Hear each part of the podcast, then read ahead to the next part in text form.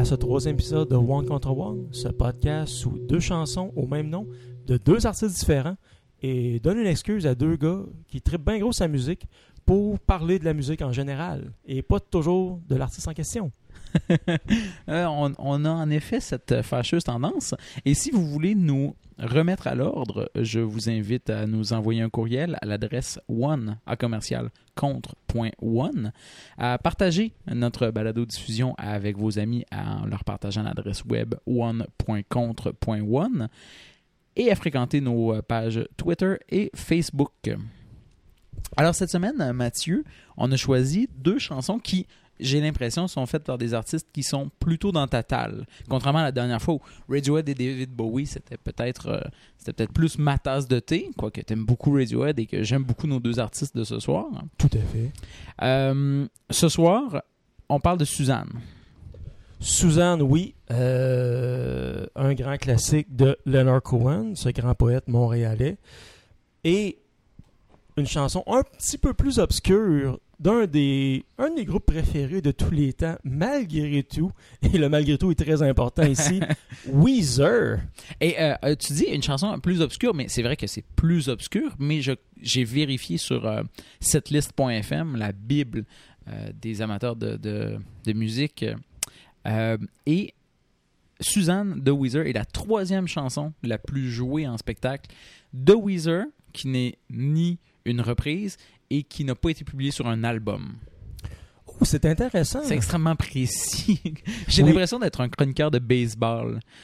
Euh, avec tout, toujours, au baseball, il y a toujours les statistiques, là, donc euh, c'est le seul joueur le plus de, de, de simple en septième manche alors qu'il y avait deux retraits au bâton. Ouais, exactement. ouais, ouais, ouais, non, je comprends euh, ce que tu veux dire. Oui, mais faut dire que Suzanne de Weezer, c'est la face B du premier single du premier album, qui est la chanson Undone. Donc c'est quand même pas rien. C'est pas rien. Euh, c'est parce que c'est un groupe à l'époque qui n'avait qui n'avait pas d'expérience, qui n'avait pas son son, qui pouvait pas euh, exiger un peu plus d'ouverture d'esprit de la part des, euh, des gens en, en, proposant quelque chose sur, un, sur une face B. Il fallait c'est un, un, essai. C'est un ballon d'essai.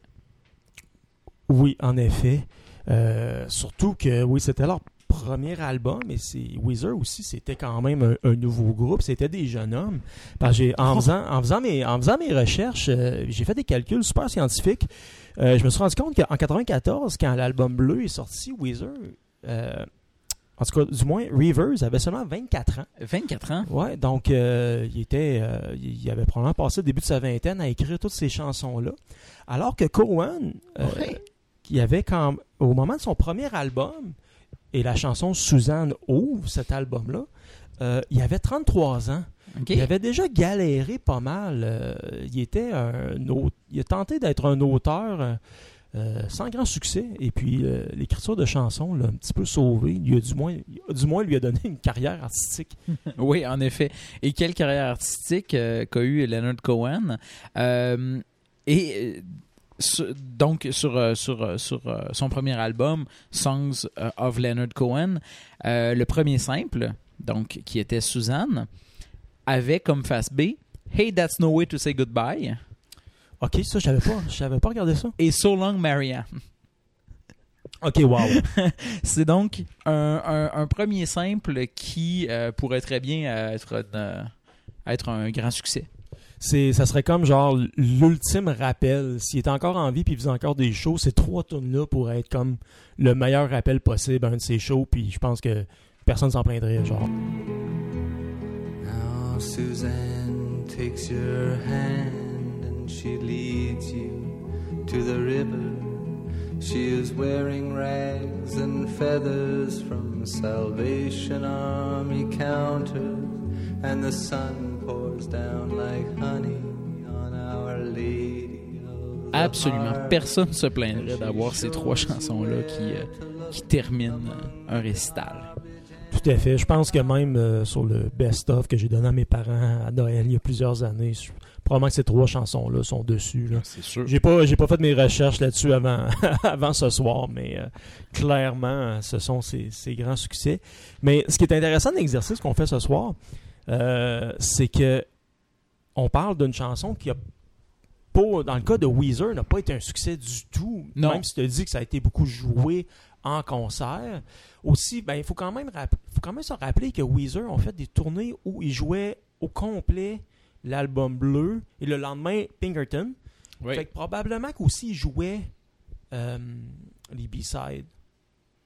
Je sais pas. Ça, j'ai pas, on n'a pas vérifié, mais ça, je, je me souviens très bien qu'il y a eu des tournées euh, où ils restaient, ils faisaient deux soirs dans la même ville. Mhm. Un soir, l'album bleu, le lendemain, Pin- Pinkerton. Euh, donc, c'est Quand euh, quand même pour ça. Ça fait quand même une grosse fin de semaine. Ça fait des grosses fins de semaine. Euh, moi, même si ça avait été un lundi puis un mardi, là, je, pense, parties je, pense, pareils. je pense que je me serais déplacé pour les deux soirs parce Ah que, oui. comme, je- comme je disais d'entrée de jeu, là, Pinkerton, c'est un 10 sur 10. c'est un 10 sur 10. Puis, une de mes passions, une des choses que je parle le plus dans la vie, c'est quand même le rock alternatif des années 90 et Metallica. Mais fallait, je dis ça parce qu'il fallait absolument que je plug Metallica parce que On est des gars de Québec. on est des gars de Québec, puis ils vont être plugués absolument dans tous, ces, dans tous nos podcasts. Euh, donc, c'est ça. Moi, j'ai. euh, je voulais, je, je voulais tout de suite lancer ma, ma théorie du complot sur la tune de Weezer. Ok, moi j'ai une théorie du complot après, fait qu'on on fait un, un- un duel de théorie du complot. Alright, on, est- soir. hey, on se croirait à Infowars, c'est incroyable. Euh, il manque juste Billy Corgan comme invité. Oh, c'est vrai, ça, c'est gros, ça. Ah ouais, on- en tout cas, on, on y reviendra peut-être ou pas. C'est peut-être mieux pas. Écoute, euh, dans, dans les paroles euh, de la chanson de Rivers, qui sont par ailleurs très typiques de Weezer, Absolument. C'est pas, on, on s'éternisera pas beaucoup là-dessus. Il fait, il fait une référence à aux trois principaux gars de Guns N' Roses. Mhm. Euh, en parlant de Suzanne là, qui, euh, qui, qui, qui les met sur mute là, le, le- le temps de l'accueillir puis donner du réconfort. Mais ça m'a, quand j'ai vu ça, ça m'a rappelé la chanson In the Garage sur l'album bleu. My favorite rock group, Kiss. I got Ace Frehley, ouais. Ouais, exactement. Puis après ça, il parle de ses, ses dés de Donjon Dragon. Ouais. Ça, c'est une autre histoire. Euh, ma théorie, c'est que il, il devait cho- je pense qu'il a, il a été obligé de choisir entre Suzanne puis In the Garage. Parce qu'il ne peut pas avoir deux tunes sur le même album où il name drop des, des- des groupes de, de, de, de métal chevelu. Euh, pourtant, avec le recul de 25 ans, Ouais. Suzanne est clairement une meilleure chanson que In the Garage. Oh, Et- boy, je serais pas prêt à aller là. Et ça vient d'un gars comme moi qui a, pas, qui a appris. Écoute, j'ai appris à conduire. La cassette qui jouait dans le char, c'était l'album bleu. Ouais. tu sais. Fait que euh, pour moi, les 10 chansons de l'album bleu, il n'y a, a pas de remplissage là-dessus. Mais quand on réécoute un B-side comme Suzanne ou Michael and Carly, on y reviendra peut-être plus tard. Qui, en tout cas, d'après moi, un top 5 de toute la discographie de Weezer. Sauf que, euh, oui, euh, c'est une très bonne chanson, ça aussi. Mais, là où Suzanne pêche un peu, c'est sûr que la réalisation de la chanson telle qu'on a pu l'entendre euh, sur des rééditions d'albums bleus ou dans des enregistrements pas exactement légitimes. Parce que toi aussi, t'as écouté Alone 3. Oui, je l'ai écouté euh, aujourd'hui justement pour voir les différences entre justement euh, et puis, puis sur la version sur Alone 3 fait référence non pas à Guns N' Roses mais à Kurt Cobain. C'est vrai. Euh, si on avait remplacé In the Garage par Suzanne, je me serais ennuyé de, euh, de la production de In the, In the Garage. Je l'aurais peut-être pas su.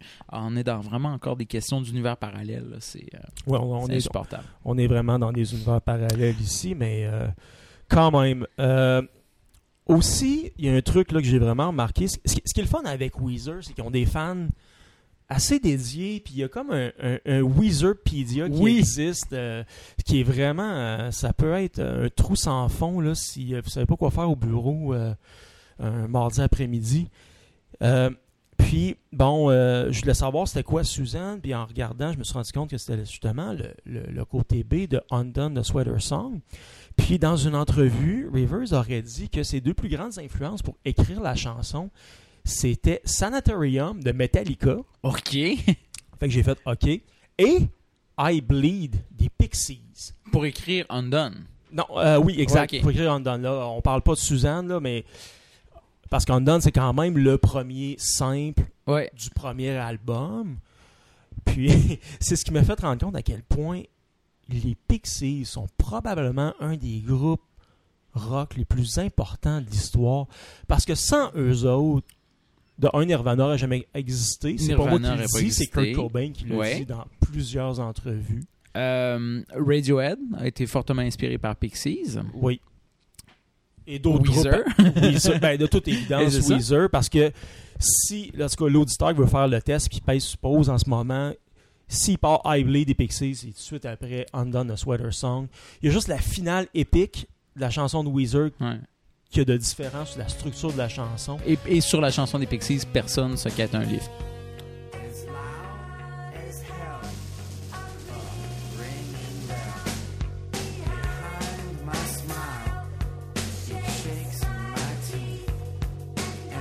Il y a ça Il y a ça aussi. aussi. Euh, on parle pas non plus d'un party pas mal cool avec euh, Buddy qui a emmené un keg. Ouais. Mais la, la structure de la chanson est pareille. La progression d'accords est pratiquement, pareil. est pratiquement la même. C'est phénoménal. Ça pour dire que euh, les Pixies, c'est un des groupes les plus sous-estimés, mais sont arrivés avant le grunge. Fait qu'encore aujourd'hui, quand on parle des années 90, on parle de Nirvana, de Pearl Jam, d'Alice in Chains, mais avant tout ça, il y avait quand même les Pixies qui ont qui ont laissé leur marque encore aujourd'hui. là. C'est Oui. absolument incroyable. Je tenais vraiment à le dire, à utiliser cette, euh, cette euh, Cette tribune. tribune-là, parce que les hommes blancs n'ont pas beaucoup de tribunes, on le sait tous. Pour Euh, parler de groupe des années 80-90. Exactement. On... Anyway, on, on parle beaucoup de, de Weezer en ce moment. Bon, c'est sûr que bon, on est des gars dans la trentaine, on a grandi avec ça.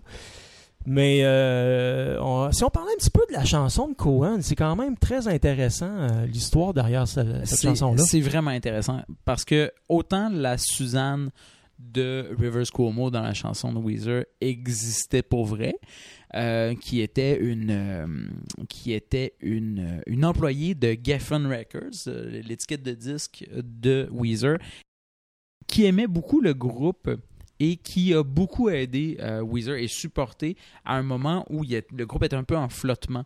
Une fois que l'album a été réalisé, puis euh, il n'était pas sorti encore, euh, donc les gars se, se demandaient un peu où est-ce que ça allait aller. La Suzanne de Leonard Cohen existait véritablement et c'est là qu'on se rend compte que le monde est incroyablement petit, du moins Montréal c'est petit. Euh, Armand, c'était la femme d'Armand Vaillancourt, euh, Suzanne. Je je suis tombé sur le derrière quand j'ai lu ça. C'est quand même assez hallucinant.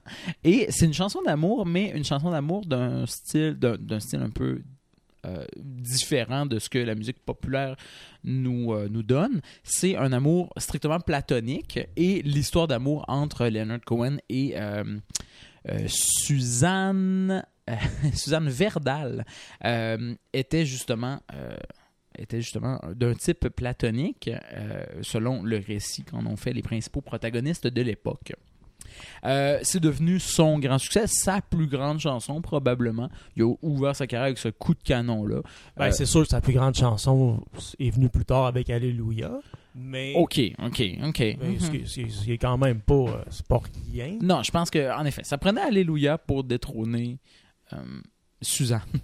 Ouais, mais en même temps, on va se le dire, euh, Alléluia était un petit peu brûlé depuis le temps, là, mais quand même, on, on s'étendra pas là-dessus ce soir. Non. Mais, euh, c'est quand même, une- c'est quand même une, façon forte quand même de partir sa carrière oui, mais ça, musicale. Mais moi, Leonard Cohen, pour moi, les meilleures chansons sont, sont celles du début de sa carrière, justement.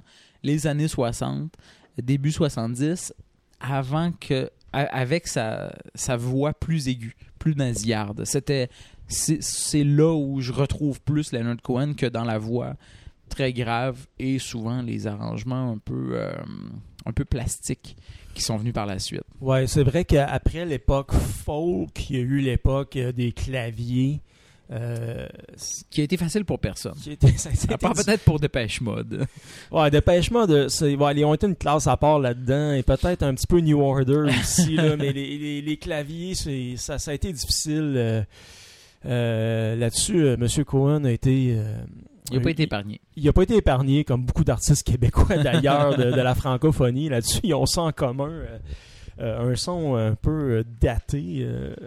Là-dessus. Mais c'est vrai que je suis d'accord avec toi. Et ça vient. Moi, je suis, je suis vraiment pas un fan euh, de folk et d'Americana. Euh, c'est pas, pas quelque chose qui vient me chercher. Je comprends parfaitement les gens qui aiment ça. C'est quelque, ch- je comprends comment ça va chercher des gens. Mais dans ma vingtaine, je suis tombé sur ces premiers albums-là de Cohen. Et puis, euh, c'est probablement la poésie, la, la voix posée, mais pas trop grave aussi, qui m'a vraiment accroché. Puis, euh, je suis devenu un fan de Cohen vraiment avec les premiers enregistrements. Où, euh, en tout cas, c'est plus que plus qu'avec même le son Alléluia de cette époque-là.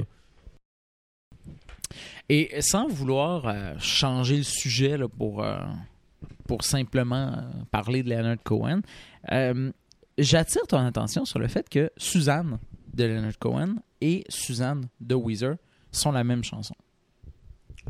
Pas au même sens que Undone et I Bleed sont la même chanson. Elles ne partagent euh, pas de progression d'accord? C'est sûr qu'elles partagent le même titre. Mais si C'est tu- le but du podcast. oui. Euh, si tu y penses, bon, premièrement, c'est deux femmes qui s'appellent Suzanne qui ont existé réellement. Il y a beaucoup de chansons qui portent euh, sur des sur des personnages fictifs ou ce genre de choses là. Euh, mais là, on a deux vraies Suzanne. Euh, comme par exemple Oasis avec euh, So Sally Can Wait. Euh, c'est Noel Gallagher qui, qui a écrit ça, puis il disait qu'il connaissait personne qui s'appelait Sally. Comprends c'est que ça fitait dans suite d'accord. Don't. Look Back in Anger, grosse chanson, mais sur un personnage qui n'existe pas. La plus grande chanson de tous les temps. Mais bon, Ouais. éventuellement, je l'annonce tout de suite, il y aura un épisode Oasis.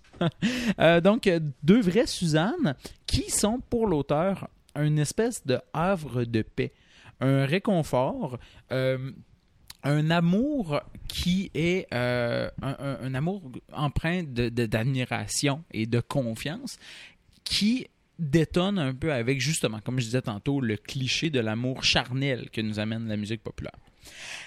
Mais au-delà de ça, dans la chanson de Weezer, Suzanne donne son manteau à Rivers Cuomo. Oui.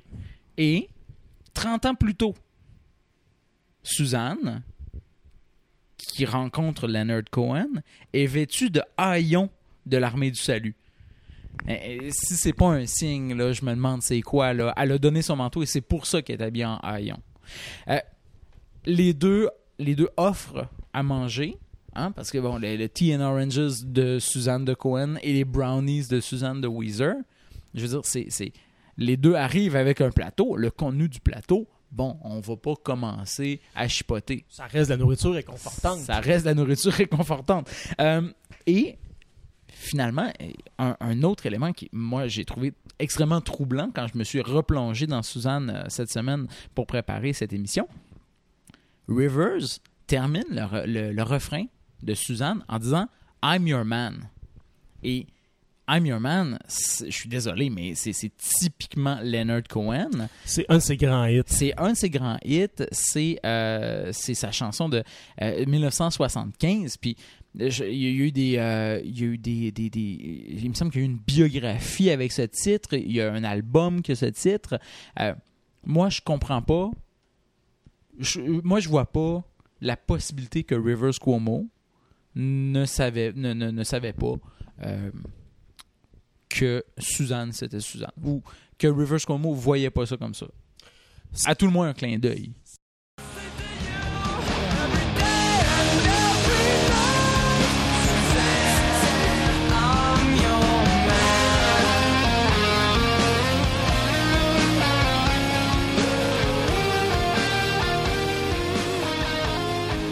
En effet, un Tu sais, Reverse Cuomo, c'est jamais.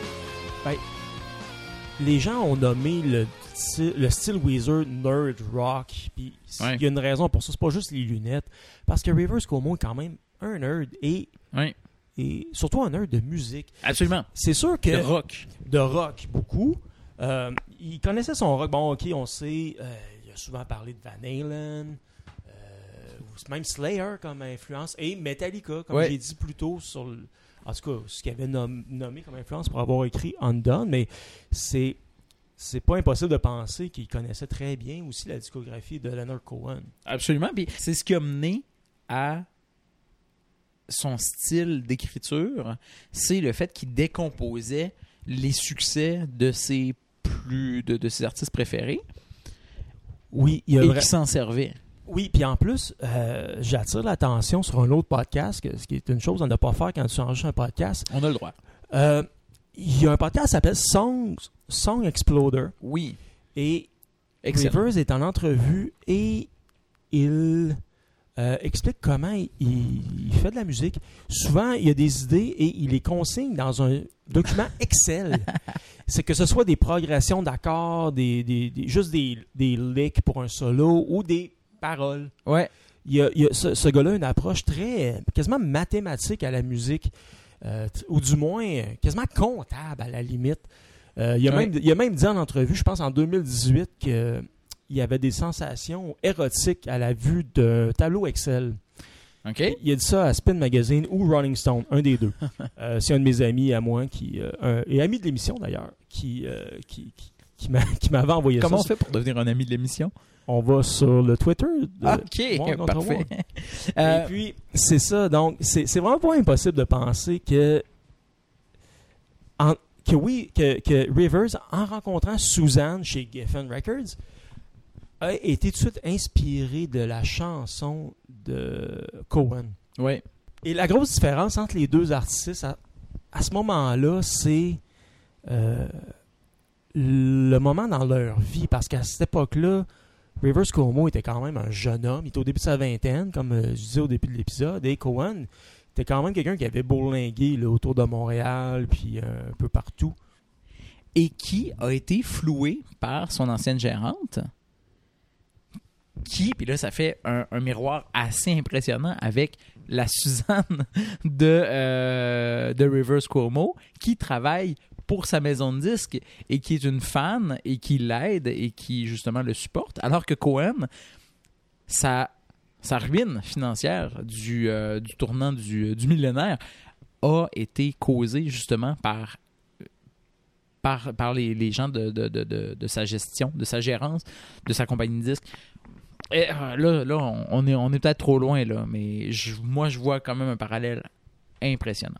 C'est vraiment impressionnant. Je m'attendais pas du tout à ce dénouement-là euh, pour deux chansons qui, au départ, euh, quand on avait prévu cet épisode-là, euh, j'étais très excité de un de parler de Weezer, de deux d'avoir deux artistes totalement, quand même vraiment différents. Oui.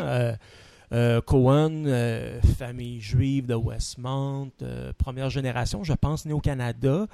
Euh, alors que Rivers Cuomo, un petit garçon de bonne famille du Connecticut qui avait qui a déménagé à LA pour devenir une rock star euh, au début des années 90 parce que c'est ce qu'on faisait au début des années 90. Ben oui. Je, à- je peux me tromper et j'aimerais ça qu'un auditeur euh, nous le dise, mais je pense qu'il avait déménagé à LA avant même, ou du moins pendant la grosse explosion de Seattle. OK. Ouais, ouais, ouais, parce qu'il a vraiment grandi là dans un sur la côte est. Puis euh, pour parce que mais il voulait faire de la musique, Mhm. donc il a déménagé à LA puis il vit là depuis depuis toujours. À part la parenthèse à Cambridge quand il est allé pour, étudier, aller, euh, euh, pour aller faire son, euh, son bac en littérature, c'est tout ça? J'ai vraiment, sérieusement, j'ai aucune idée de ce qu'il a étudié à Harvard. Ce qui d'ailleurs, euh, en m'en venant ici, euh, ça m'a rappelé qu'il y a même, il y a même eu un pilote d'une émission, ce qui devait être une série télé, inspirée de, de cette époque-là où Rivers Cuomo a, a tout lâché pour aller vivre à Cambridge et aller ici à Harvard. Euh, il y a eu euh, un pilote et ça a été pris par personne. Oups.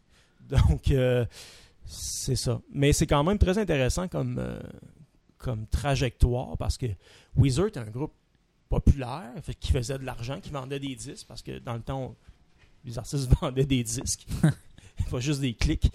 Et euh, il avait tout plaqué après, Pinkerton pour euh, retourner aux études essentiellement. c'est quand même euh, phénoménal. Quoique, Quoique Leonard Cohen avait tout plaqué pour devenir moine bouddhiste. oui, en plus, Ah. à Les- LA. À LA. Ouais, il, il- il habitait à Los Angeles le jour qu'il s'est rendu vrai. compte qu'il y avait plus C'est vrai. Et, et d'ailleurs, euh, qui habitait à Los Angeles à ce moment-là? Suzanne Verdal. euh, qui est la Suzanne de la chanson de Leonard Cohen. Donc, tout est dans littéralement tout. Il y avait plus de théories du complot qu'on le pensait, mais euh,